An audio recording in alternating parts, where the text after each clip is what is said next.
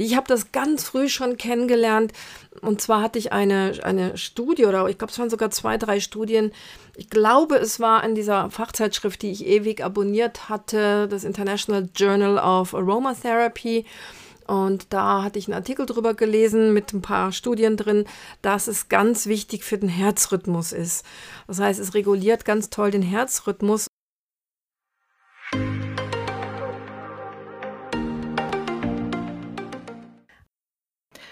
Hallo, hier spricht Sabrina Herber von Wie wäre der Schule für Aromatherapie und Aromapflege aus dem im Moment eher stürmischen Hunsrück und äh, eigentlich mitten im, in der Manuskriptarbeit für unser neues Buch.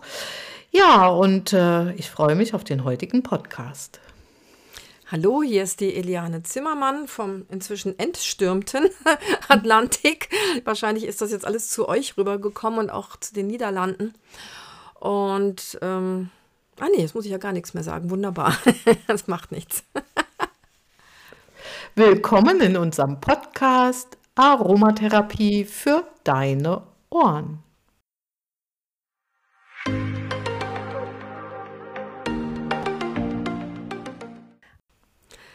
Heute kannst du uns bei einem ganz besonders bärigen, nee, bärigen, bärigen, mit zwei E's, Thema über die Schultern hören. Also du meinst weder die Braunbären noch die Eisbären, sondern andere Bären. genau. Aber zuerst möchten wir euch ganz gerne noch ein Feedback zu unserem letzten Podcast oder einem unserer letzten Podcasts, wo es um die Zirpe und um diese Paragraphen-Dschungelgeschichte ging und wo wir uns ziemlich aufgeregt haben, dass es solche Rechtsprechungen gibt in Deutschland. Aber Eliane, vorher wollten wir einfach auch noch mal sagen, das ist uns wichtig, weil wir haben das Gefühl, dass manche Menschen eventuell denken könnten, wir würden diese Rechtsprechung oder dieses Urteil in Frage stellen. Das tun wir sicher nicht. Es gibt Gesetze, an die muss man sich halten und da sind wir auch uns sehr, sehr einig. Aber nichtsdestotrotz ging es uns mehr oder weniger darum, dass wir uns wundern und auch ein Stück weit ängstigen und dann auch wieder wütend sind über die Dinge, wie sie denn laufen, dass es immer schwieriger wird, dass wir mit vermeintlich harmlosen ätherischen Ölen, wir sprechen hier von Naturdüften, und solchen Gesetzen ausgeliefert sehen. Ja, also Recht haben und äh, im Recht sein, das ist halt, das sind halt zwei verschiedene Themen letztendlich. Wenn, wenn zum Beispiel im Straßenverkehr man ständig angezeigt werden würde, weil man irgendwas nicht ganz gesetzeskonform gemacht hat, und da würde ich sagen, das passiert jedem. Ähm, ja, wo kämen wir dann hin? Hm? Und, und das, das haben wir in Frage gestellt, nicht das Gesetzbuch von keinem Land und auch nicht äh, wir haben auch nicht in Frage gestellt, dass da der, der Kläger, die klägende, klagende Partei äh, nicht im Recht sei. Also da, wir sind ja, haben ja extra betont, wir sind keine Juristinnen. Ne? Aber wir haben auch Feedback bekommen, was so ein bisschen in unsere Richtung geht. Einfach wir gehen ja an, an, die Dinge immer sehr emotional ran. Und da, die, äh, das waren natürlich bezeichnenderweise eher sachliche Menschen, also eher männliche Menschen, die, die uns darauf hingewiesen haben. Und die, die weiblichen Menschen sind eher so ein bisschen emotional und, und denen tut es dann leid um die Öle, weil irgendwie sind die Öle für viele von uns halt wie so kleine, unschuldige Kinder. Und warum soll man die schlecht machen oder verbieten oder so? Und da möchten wir ein Feedback aus dieser Serie mal vorlesen, was so, ja, wo ähnlich gedacht wird wie wir. Die Schreiberin teilt uns mit. Eine so offensichtliche Ungerechtigkeit und man fühlt sich so ohnmächtig. Selbst Patienten, die sagen, sie hätten Vertrauen in mich, ziehen die synthetischen Produkte der Pharmas vor. Im Ernstfall könne man den naturnahen Methoden nicht trauen. Die Propaganda wirkt. Ich lasse mir regelmäßig Newsletter von EU-Abgeordneten zuschicken, beziehungsweise sehe Online-Beiträge, um ein wenig mitzubekommen, was dort läuft. Jutta Paulus zum Beispiel setzt sich sehr für die Natur ein. Vielleicht schreibe ich ihr mal eine Mail, was sie dazu meint, dass manche EU-Gesetze die naturbasierte Medizin immer mehr in die Knie zwingt. Was für ein gnadenloser Quatsch, dass es verboten ist, die Wirkungsweise von Pfefferminze zu beschreiben, weil die so gefährlich sei. Aber Cholesterinsenker wie Bonbons verteilt werden. da ist wirklich was dran. Ne? Also mhm. ich kenne so viele Leute. Ich bin ja jetzt nur reichlich über 60 und in meinem Freundeskreis gibt es Leute, die die schon nehmen über, also mit, keine Ahnung, mit Anfang 50 schon, damit sie halt noch, noch bergeweise ungesunde Sachen, viel Fleisch und ähnliches essen können. Und dann sagen die, wieso, ne? Was ist denn daran so schlimm? Und da hatten wir ja auch schon mal ausführlich drüber gesprochen, welche Nebenwirkung dann ziemlich sicher ist, wenn man die Dinger eben wie Smarties jeden Tag einwirft. Naja, Eliane, bist du denn wirklich jetzt auch satt? Nicht, dass dir der Magen knurrt, während wir jetzt hier unseren Podcast aufnehmen. Das müsste dann Antje wieder rausschneiden. Und du behauptest dann, es war der Hund. oh ja, ich bin sowas von kugelsatt, weil ich habe heute ein ganz, ganz tolles Beerengericht gekocht. Ja, du hast bestimmt rote Grütze gekocht mit viel Süß. Ich und rote Grütze, ja, die liebe ich. Aber nein, es war ein absolut herzhaftes Gericht und zwar ein Ratatouille. Hi? Ratatouille? Ja, im Ratatouille sind doch bekannterweise drin Paprika, Tomaten, Auberginen und manchmal mache ich auch Zucchini rein. Die habe ich diesmal reingetan. Mm, das sind alles Beeren. War, war dir das nicht bekannt? Das ist Gemüse, Eliane. Und Nein! würde ich sagen. Ach, immer wieder muss ich in, in Aktion treten. Ich, sprachliche Korinthenkacker. Nein, botanisch gesehen sind das Beeren. Okay, Gott sei Dank gibt es davon keine ätherischen Öle. Lass uns doch mal lieber über die Beerenöle sprechen. Das wäre mir jetzt lieber als über Ratatouille-Duft. Oh, schade. So, so, eine Mischung aus Ratatouille und roter Grütze wäre doch irgendwie auch toll.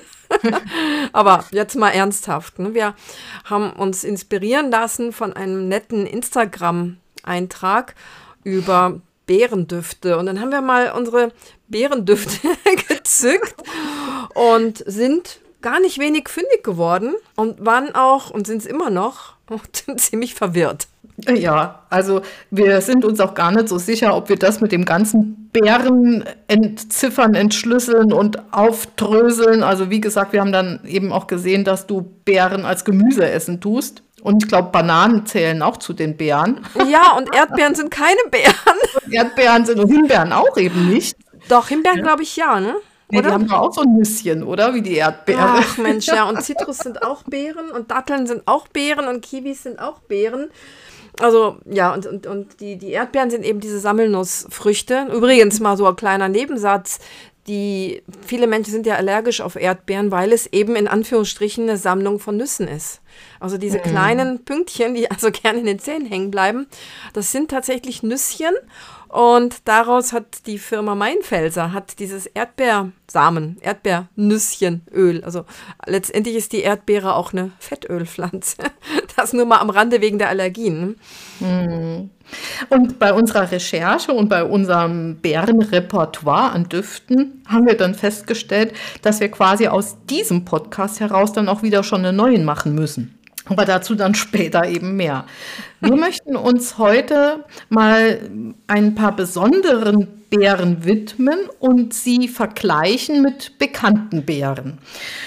Und zwar haben wir ähm, sind wir inspiriert worden. Ich kenne von ganz, ganz, ganz früher noch das Linaloe Bärenöl. Ich hatte tatsächlich eins vom Holz und eins von den Beeren. Das gab es aber wirklich nur in den ersten ein, zwei, drei Jahren, in denen ich mich mit ätherischen Ölen beschäftigt habe.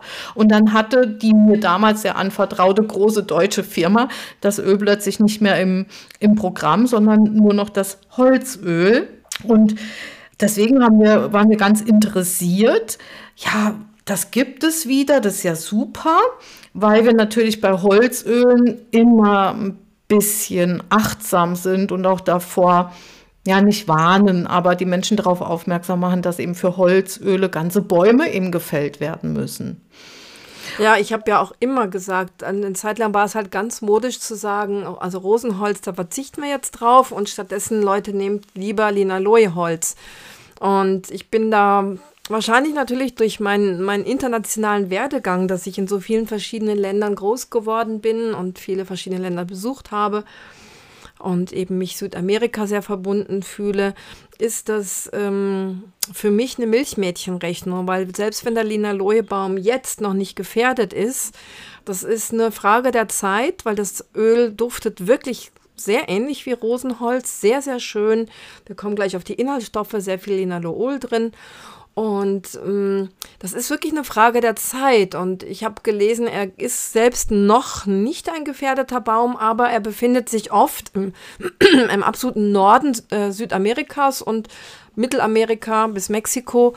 Er befindet sich in einem gefährdeten Habitat. Das heißt, die ganze Umgebung ist gefährdet. Da sind viele gefährdete Pflanzen. Und ja, wie gesagt, es ist nur eine Frage der Zeit, bis dieser Baum auch dran ist. Und wenn wir davon wie ich immer sage, ein Körperteil ernten, ein Pflanzenteil ernten, der den Baum nicht kaputt macht. Also wir killen nicht den ganzen Baum, sondern wir ernten nur beim, bei den Hohblättern sind es die Blätter, beim Hohbaum. Und bei dem Linaloe-Baum wären es dann die Beeren als seltenes Öl. Damit gefährden wir den Baum nicht so. Und es ist ein spannendes Öl. Ähm, Eliane, wir möchten vielleicht ganz kurz auch noch mal was dazu sagen. Es zählt zu den Balsambaumgewächsen, also genau zu, zu den äh, Pflanzen oder Bäumen, wo wir auch das Palo Santo Öl so sehr lieben. Also ist die gleiche Pflanzenfamilie. Ähm, Gleiche Gattung sogar, weil es sind beides Burseras. Genau. Benannt, benannt nach dem Joachim Burser, der ein deutscher Arzt. Arzt. und Botaniker war. Das war ja früher genau. ganz häufig so, dass die diese, wie, wie war der Begriff, sowieso Gelehrte, ne? so Universalgelehrte, dass diese Menschen waren fast immer Männer, ganz gelegentlich hat sich eine Frau drunter gemogelt, die waren oft in ganz vielen Fächern ähm, unterwegs und, und, und kannten sich super aus. Also sie waren nicht so auf einen Aspekt eines Faches fokussiert. Und ähm, das, deswegen passt das, meistens lag das wirklich nah, medizinisch unterwegs zu sein und die Pflanzen dann kennenzulernen. Und oft haben wir bei diesen Pflanzennamen eben irgendwelche englischen und anderen Männer und da haben wir dann mal einen Deutschen dabei. Ganz genau. Und ähm, der Duft, muss ich sagen, ich habe den jetzt auch gerade vor der Nase. Ich habe mir eine ganz neue Flasche natürlich besorgt, um ich den auch, auch nochmal noch mal zu riechen. Ja. Mhm. Und finde den Duft so sensationell und wir haben überlegt, nach was riecht es denn überhaupt? Und äh, wir haben gestern wirklich schon den Podcast auch ein großes Stück davon vorbereitet und haben immer wieder so dran gerochen und ich habe so gesagt, hm, was kommt da raus? Und wir analysieren und dann sind das so Schichten wie bei der Torte. So irgendwie, man schneidet die Torte an und dann sieht man, ah, da ist ja noch eine Lage und da ist noch so eine Creme und noch so ein Boden und sowas und so kommt es mir vor. Aber ich bin zu dem Entschluss gekommen, für mich jetzt persönlich, dass alle Menschen, die Bergamotte mögen, diesen Duft mögen werden und dass es sogar eventuell eine gute Alternative für Menschen sein könnte, die den Lavendel nicht so sonderlich mögen, weil die Zusammensetzung ist ja schon sensationell ähnlich von Bergamott und auch Bergamottminze und auch Lavendel. Wir haben ja, einen recht beschaulichen Anteil Linalylacetat, also das ist der Lavendelester und auch der Bergamottester und das Petit Grain von der Bergamott, das kommt dem auch sehr nah, finde ich. Und dann haben wir noch 7% an, ganz andere Ester, also es gibt ungefähr 30% Ester in diesem Öl. Und dann 47% Linalol, nämlich den Lavendelalkohol, der auch wiederum im Bergamott Öl und im Petit Grain von der Bergamott und in der Bergamottminze ist. Also ja, ist ja, ist ja kein Wunder. Bei uns hier im Englischen ja. heißt der Indian Lavender. Also ist der indische, mhm. also eher auf Westindien in der Karibik bezogen, der indische Lavendel. Also ist mhm. naheliegend. Also ich würde tatsächlich eben auch diese, diese Wirkung von diesem Öl ganz, ganz ähnlich beschreiben.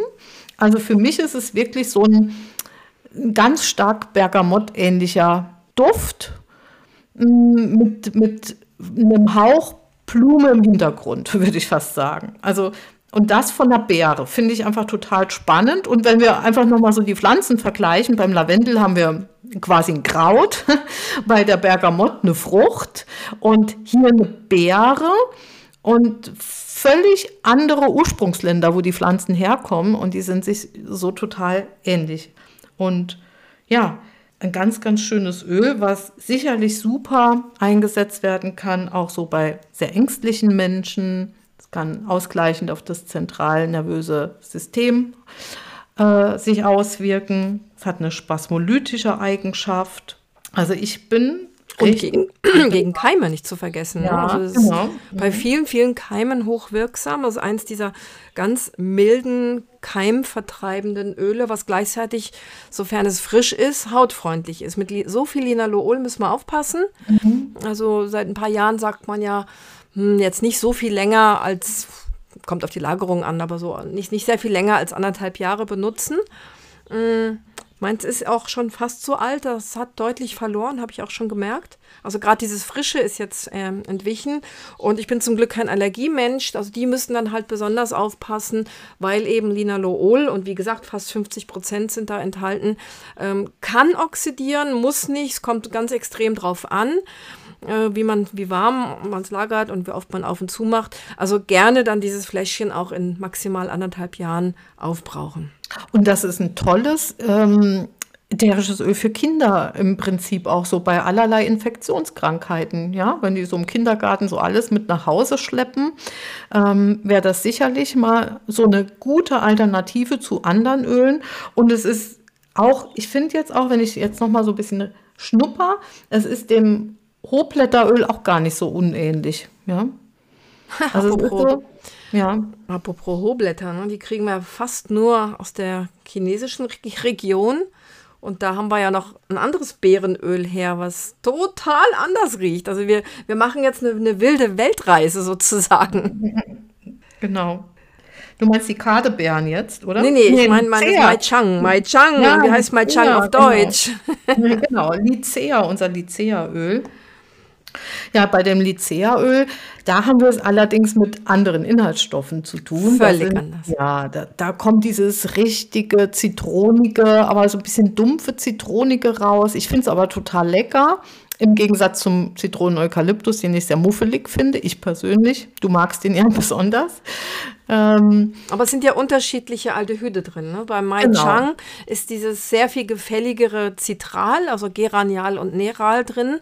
Die sind deutlich gefälliger und die riechen wirklich nach frisch geriebener, ganz toller frischer Zitrone, also mhm. Zitronenschale sozusagen. Und beim Zitronen-Eukalyptus ist wie bei der Melisse und beim Zitronella ist ja das Zitronellal drin und das empfindest du so ein bisschen als muffig. Ne? Mhm. Was ich spannend fand bei dem Namen von Lycea, der botanische oder wissenschaftliche Name ist ja Lycea cubeba. Und das kommt ja auch aus dem, wie gesagt, weil diese Pflanze eben aus dem Chinesischen kommt. Li Chin, das bedeutet so viel wie Tröpfchen oder äh, dieses Chin bedeutet so viel wie Talg.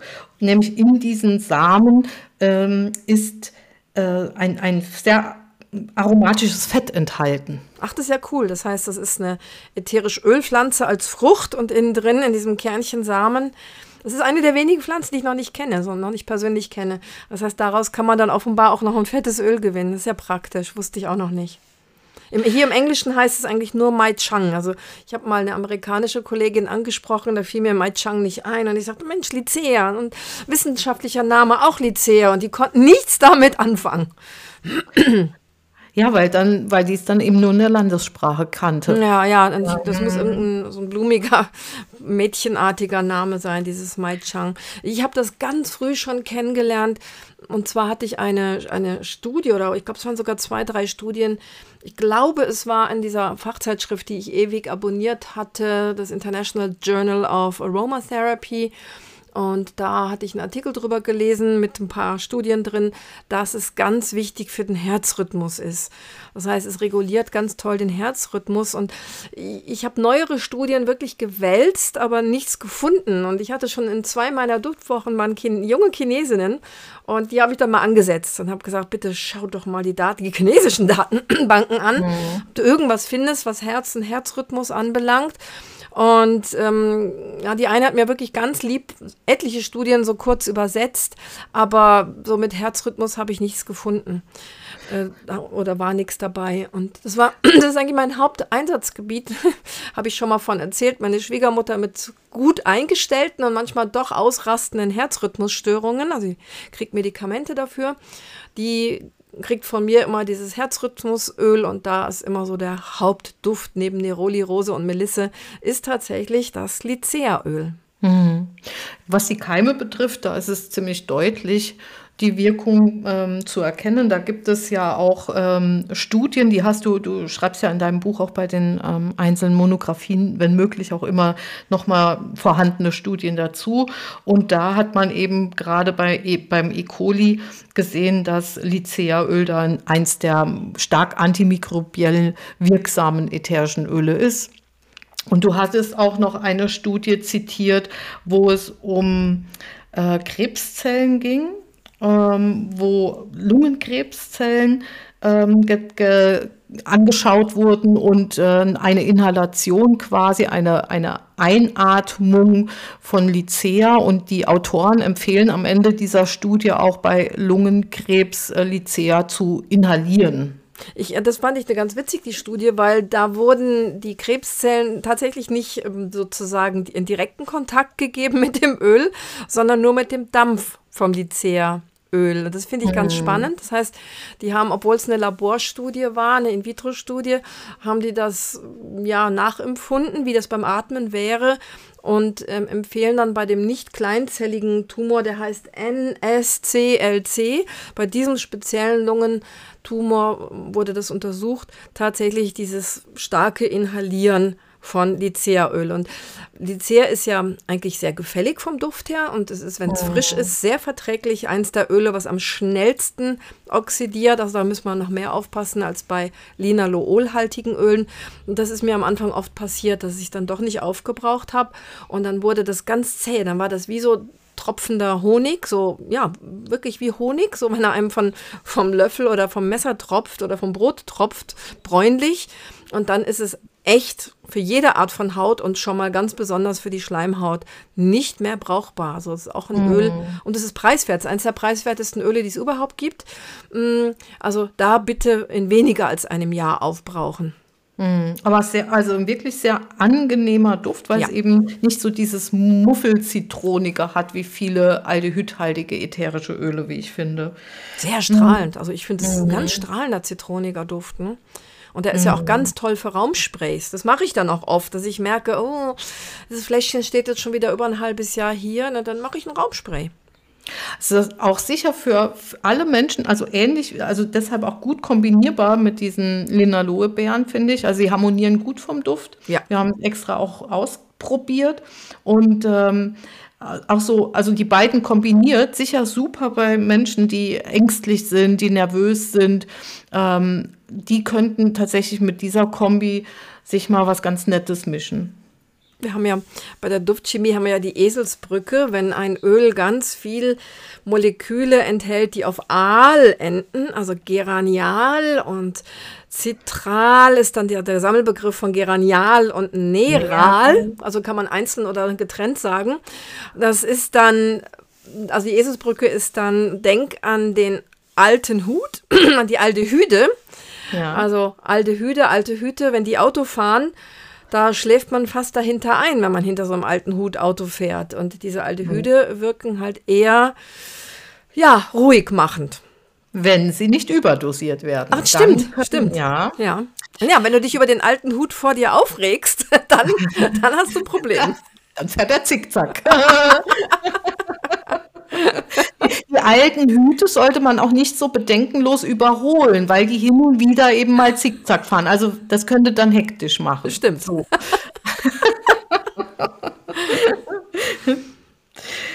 Ja, also, aber kommen wir mal wieder zu den besonderen ähm, Bären zurück, die uns eigentlich inspiriert haben.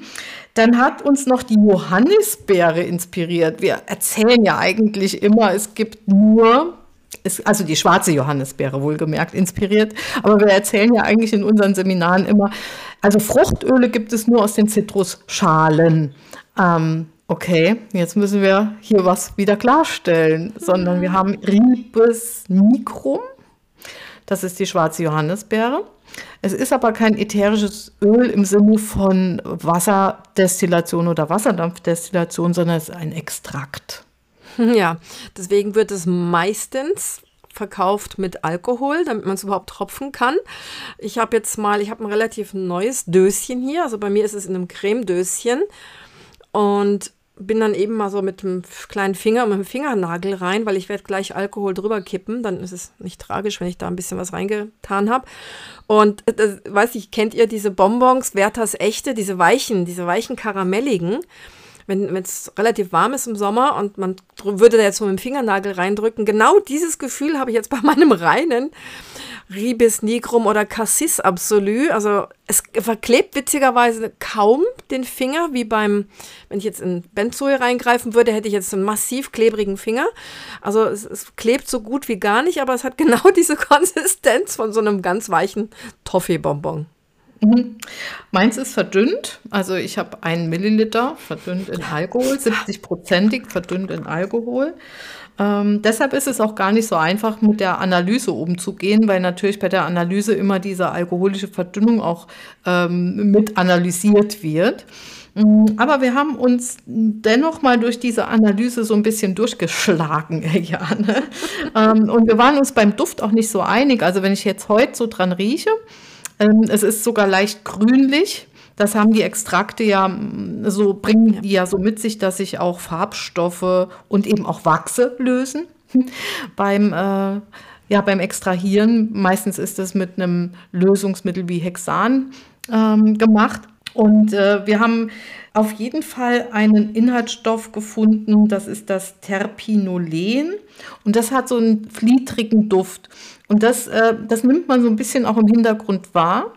Äh, aber die Eliane hat auch noch erzählt, sie nimmt da so ein bisschen was Fäkalisches wahr. Und ja. deshalb haben wir uns überlegt, das haben ja viele Menschen allerdings auch beim Jasminduft, dass sie das so extrem aufdringlich und fast eklig finden. Und je mehr man es eben verdünnt, desto schöner und blumiger wird es eben. Ja, ganz viele Absoluts enthalten einfach, weil sie eben mit Lösungsmitteln gelöst sind, enthalten dann diese etwas größeren Moleküle, das Indol zum Beispiel, ein stickstoffhaltiges Molekül, und die riechen so pur, wenn man halt so ein Fläschchen pur kriegen würde, wie, wie ich es jetzt habe, in einem, in einem kleinen Kos Glaskosmetikdöschen, dann riechen die fast alle so, haben diese Beinote von so einem ganz bisschen, ja, keine Ahnung, Katzenklo oder so.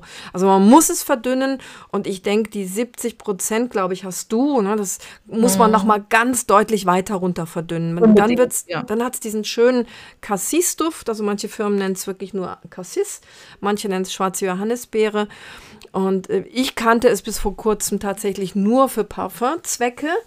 Aber nachdem wir uns die Analyse angeschaut haben, da ist auch nicht wenig Karyophylen drin. Und Beta-Karyophylen und das Alpha-Humulen wird meistens Humulen genannt.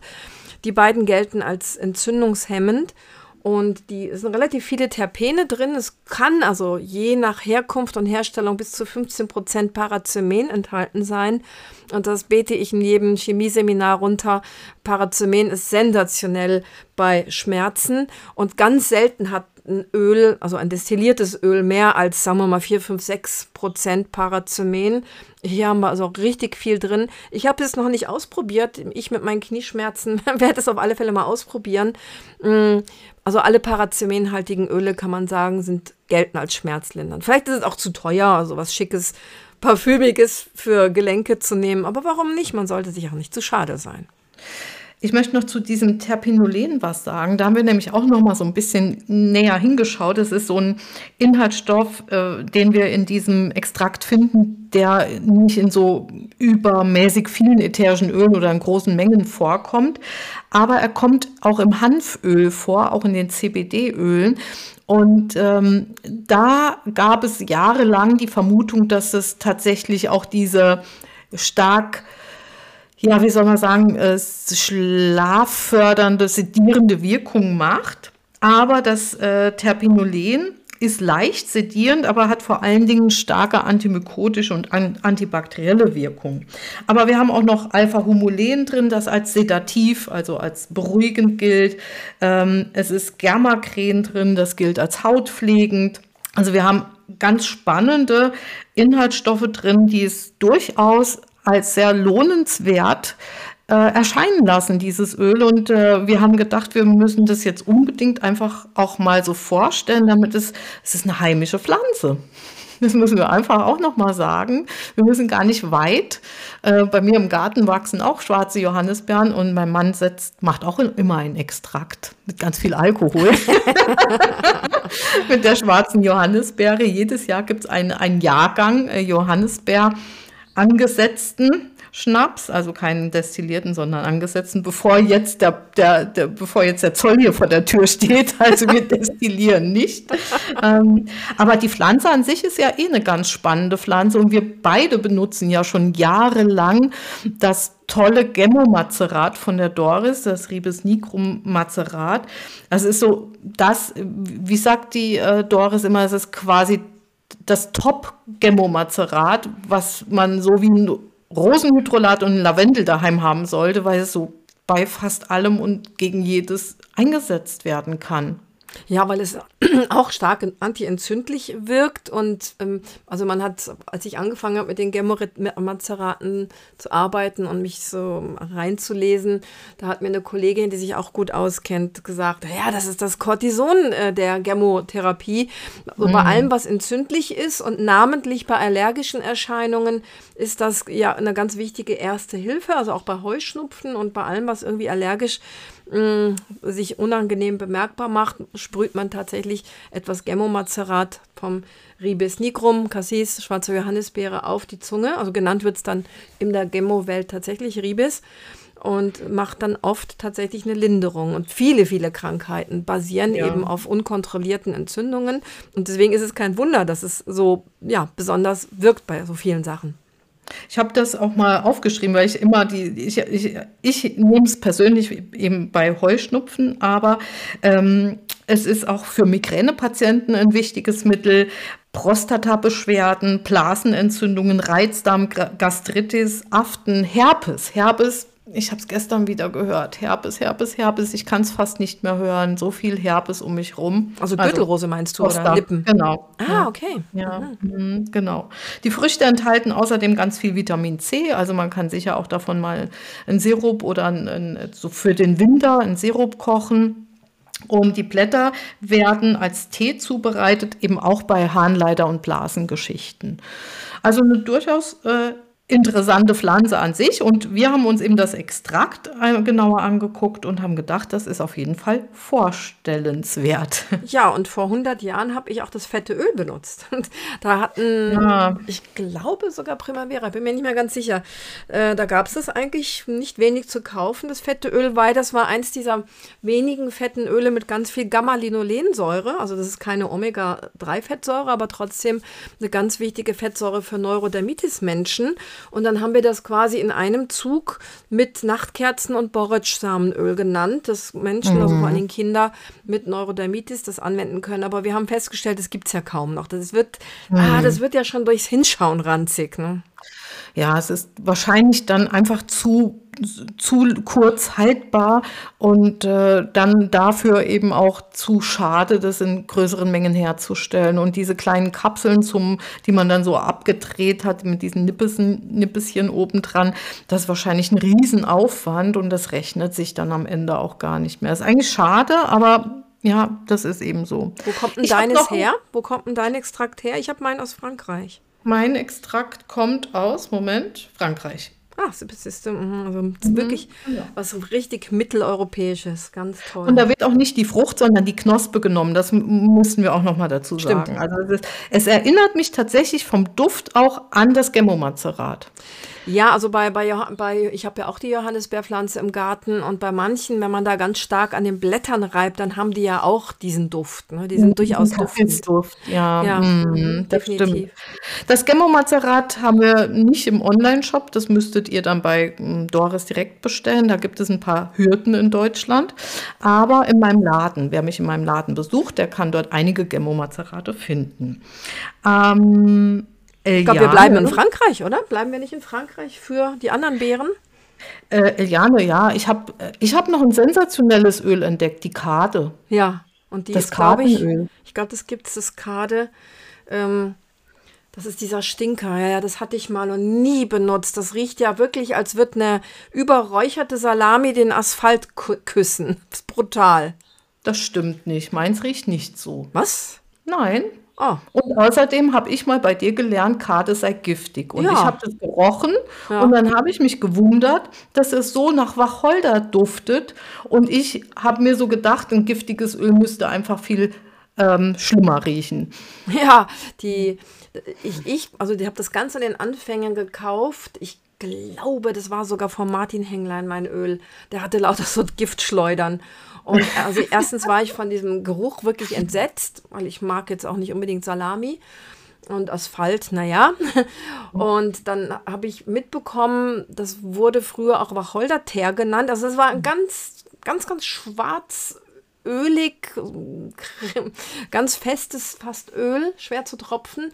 Und in, in der Zeit also ich habe ja schon in den 80er Jahren mit Aromatherapie angefangen, da gab es diese sogenannten Teershampoos gegen Schuppen und da war nämlich genau dieses Kadeöl drin und das beschreibe ich auch in meinem Buch und das machst du mich aber ganz durcheinander. Hast du da was Neues gefunden? Also meins ist durchsichtig, oh. klar, oh. riecht nach Wacholder, leicht nach sibirischer Fichte, also Tanne mhm. ähm, und hat sogar so ein bisschen was von Grapefrucht ganz im Hintergrund. Ach was. Also das mhm. muss ja völlig anders sein. Es sind nämlich nicht die, das Holz, es ist nämlich nicht das Holz, was du beschreibst, sondern es sind die Kadebeeren und die sehen auch fast so ein bisschen wacholtrig aus. Kade ist ja der Stechwacholder. Oxycedrus, ne? Juniperus genau. oxycedrus. Mhm. Genau. Ich dachte, du willst mir jetzt hier einen Bären aufbinden.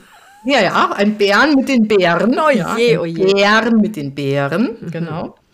Und ähm, da haben wir uns dann natürlich auch auf die Suche gemacht nach den entsprechenden Analysen. Und wir werden da immer ganz gut versorgt. Vielen Dank auch dafür. Und ähm, haben festgestellt, das hat überhaupt gar nichts mit Gift zu tun. Da sind sensationell tolle Inhaltsstoffe drin, zum Beispiel Alpha-Pinen, was wir eben auch aus den Nadelbaumölen ziemlich gut kennen. Und dann eins, was wir auch total gerne mögen in Bezug auf Schmerzen, nämlich das Murzen. 47 Prozent Myrcen Ach, und was? wieder dein, ähm, dein sensationelles, äh, schmerzlinderndes oder entzündungshemmendes Cariophylen, immerhin 3 Prozent. Enthalten also ein durchaus lohnenswertes ätherisches Öl von den Beeren, was ich, wie ich finde, wirklich sogar noch einen Ticken schicker finde als ein Wacholder. Wobei das Wacholderöl, was wir haben im Shop, kommt ja von der Firma Bergila. Oder Bergila, wie du sagst. Wie sie selber äh, sagen. Oder wie sie selber sagen, und Sabrina sagt es immer falsch. Ähm, das kommt ja aus 2000 Meter Höhen, Höhe. Das ist ja dieser hochalpine Wacholder, der von denen destilliert wird. Und der duftet natürlich nochmal ganz anders als ein Wacholder, der einfach viel niedriger wächst auf äh, Meereshöhe. Ähm, ja, aber sehr, sehr schön wacholtrig, wie ich finde. Ein sehr schönes ätherisches Öl. Und wo kommt diese absolute Mega-Rarität der Kadebeere her? Auch wahrscheinlich Frankreich, oder?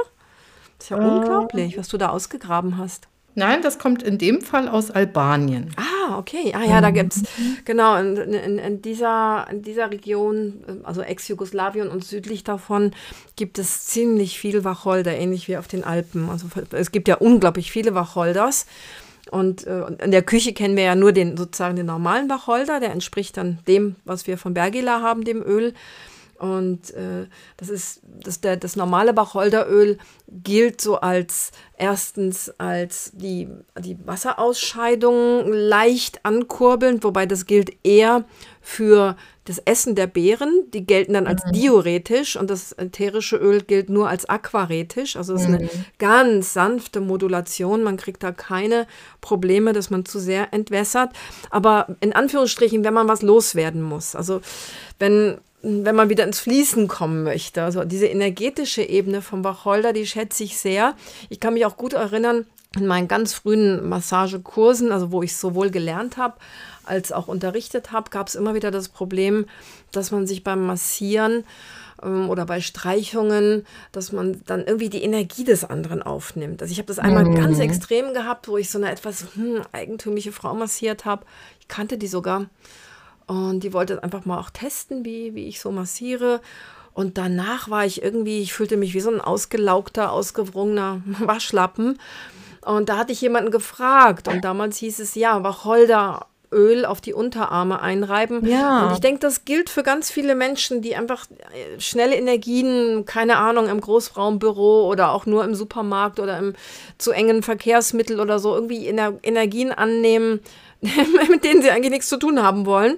Da gilt eben Wacholder sehr gut als energetischer Reiniger. Übrigens in der Räucherkunde sind die Räucherbeeren, die Wacholderbeeren die, also die Kadebeeren kannte ich bislang nicht. Wahrscheinlich gibt es die dann auch, oder man könnte sie auch räuchern, mh, mm, eben als doch stark reinigende ähm, Helfer sozusagen.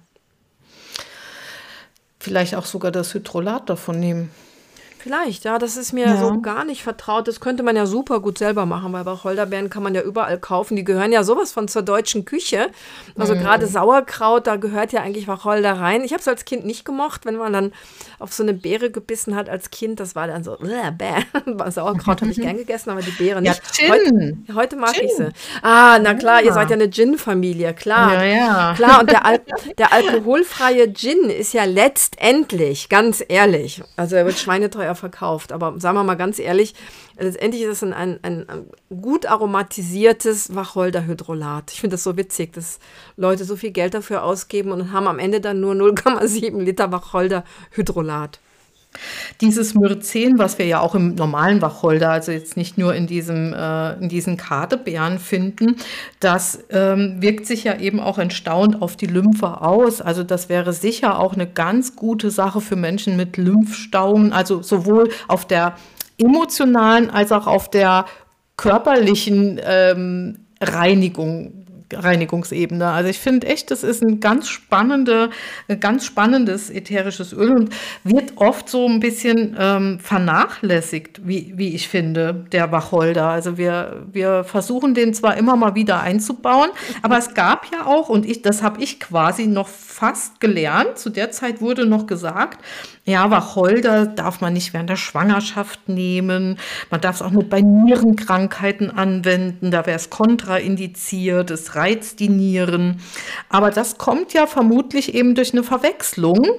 Und das ist ja eben das Fatale, dass solche Verwechslungsgeschichten sich dann oft über Büchergenerationen äh, immer weiter äh, halten und abgeschrieben werden bis man das dann wieder aus den Köpfen der Menschen hat, das dauert, ich habe mal, ich habe es mal gelesen, äh, solche falschen Dinge, die sich verbreitet haben, das ist ja ähnlich wie beim Zimt, ähm, das dauert ungefähr eine Generation, bis man das wieder nach dem Klarstellen aus den Köpfen der Menschen hat. Also, also ja, ja, ja. Da, da, da, und hat dann am Anfang die aller, allerersten Bücher der Aromatherapie, wo man bei manchen Ölen einfach noch nicht so sicher war und sie noch nicht ausprobiert hatte, da hat man dann einfach die Eigenschaften und Wirkungen der frischen Pflanze genommen. Und wie ich eben sagte, also es gibt tatsächlich auch so eine Kur, wo man, wo man im Frühling dann am ersten Tag eine Beere Wacholder isst und am zweiten Tag zwei Beeren und dann geht man bis zu zehn Beeren hoch und dann geht man wieder rückwärts, macht also 20 Tage diese Kur. Und ähm, das hilft eben diesem Wasserhaushalt, dieses, diesem Loslassen von, ja, sagen wir mal, Schlacken sozusagen, ne? auch bei Zellulite übrigens. Und dann hat man das einfach aufs ätherische Öl übertragen. Und der Stoff, der halt so die Nieren, oh jemine, ich habe meine Heilpraktiker-Ausbildung liegt ewig zurück, die Nieren, irgendwas, Nierenkörperchen oder so, reizt. Tu Tubuli oder wie heißt ja, kann, ja, kann sein, ja. genau. Dass die dann gereizt werden, damit man eben entwässert. Dass, äh, dieser Inhaltsstoff ist in dem Öl nicht drin. Und da hat mhm. ähm, der Robert Tisserand hat da schon vor Ewigkeiten geschrieben, äh, dass das Wacholderbeerenöl kein Problem diesbezüglich ist und in der Schwangerschaft auch kein Problem. Und ich glaube, ich hatte das auch auf meinem Blog in den frühen, frühen Jahren. Ich weiß schon gar nicht mehr, was, was auf den, an den alten Zeiten im Blog, in meinem Blog drinsteht. Hatte ich, glaube ich, auch drüber geschrieben äh, und, und habe Entwarnung gegeben für Schwangere. Aber nein, nein, das trägt sich immer, immer weiter. Es ist schlimm. Ja, das wurde, glaube ich, mit dem mit Juniperus sabina, also mit dem Sadebaum ja auch das, verwechselt. Das kommt noch dazu. Ja, genau. Kommt, und der ist ja wirklich, wirklich toxisch, problematisch. Also da muss man ja wirklich ein bisschen aufpassen oder sehr aufpassen. Ja, und, und eben mit dem Stinkerkade, ne? mit, dem, mit diesem Teer, Teerasphaltartig, mhm. das, das wird per Trockendestillation gewonnen. Deswegen mhm. sind da mhm. tatsächlich so Benzopyrene und solche Sachen drin in diesem speziellen Kade-Holzöl, was man aber, glaube ich, heute nicht mehr kaufen kann. Und Außerdem müssten wir ja vielleicht auch mal anschauen, wo kommt der Name Juniperus überhaupt her, Eliane? Oh, weiß der ich gar nicht. Ja, ähm, ja, das ist ja, das kommt ja von zu früh oder zu früh gebärend ab, also abortierend wirkend. Ah, also stimmt. Von daher hat man ja quasi das auch abgeleitet auf die Schwangerschaft. Also Schwangere sollen das nicht nehmen, weil sonst könnte die Geburt zu früh losgehen oder das Kind sogar oder ne, ja, das könnte sogar abortiv wirken. Da kommen, das sind ja eine Ver, Ver wie sagt man, eine Ver Verknüpfung äh, unglücklicher Umstände, die dazu geführt haben, dass dieses Öl dann eben jahrelang als potenzial toxisch oder gefährlich für Schwangere ähm, geha gehandelt wurde. Ja, ja, nee, aber das Öl ja. enthält all diese Dinge nicht, die, die Probleme machen können. Und ich glaube, eine Schwangere müsste das auch riechen. Also wenn ein frisches Wacholderöl, das hält übrigens auch nicht so lange, weil es eben so reich an Monoterpenen ist. Also bitte auch in maximal anderthalb Jahren aufbrauchen. Vielleicht jetzt nicht dieses speziell destillierte Bergila Wacholderöl, weil die haben ja diesen, diesen Sauerstoffausschluss. Aber ja. jetzt ganz normal destilliertes Wacholderbeerenöl, hm, da einfach nach anderthalb Jahren nicht mehr auf Haut und Schleimhaut tun.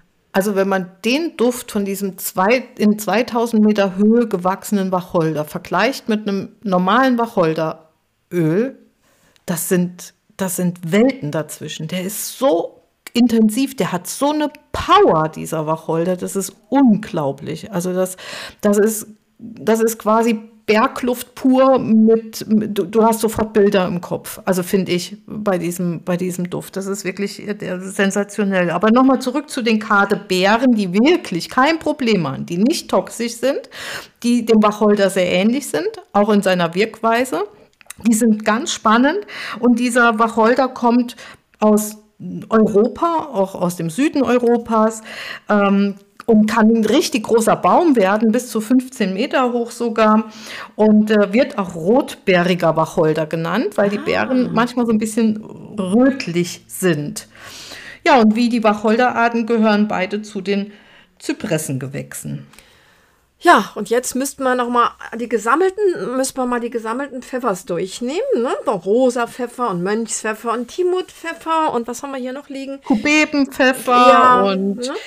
schwarzen und, Pfeffer und grünen Pfeffer und, und Rot. Mönch, Mönchspfeffer. Rot und rosa, der Pseudopfeffer und oh Mann. Genau. Das ist dann noch mal so eine mhm. Geschichte für sich. Das hat man am Anfang angedeutet, dass wir da A immer noch nicht ganz sicher sind, ob es sich beim Pfeffer wirklich botanisch um Beeren handelt. Ja, im Internet findet man ganz viel die Bezeichnung Beeren, aber ich habe es noch nicht auf einer botanischen Seite gefunden.